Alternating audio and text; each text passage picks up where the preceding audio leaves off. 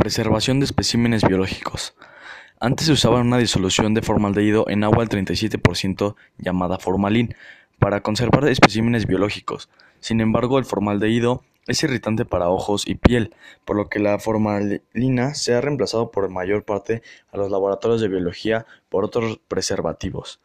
Una preparación que se usa con frecuencia es una disolución de fenol en etanol del 2 al 5%, a las que se agregan algunos agentes antimicrobianos.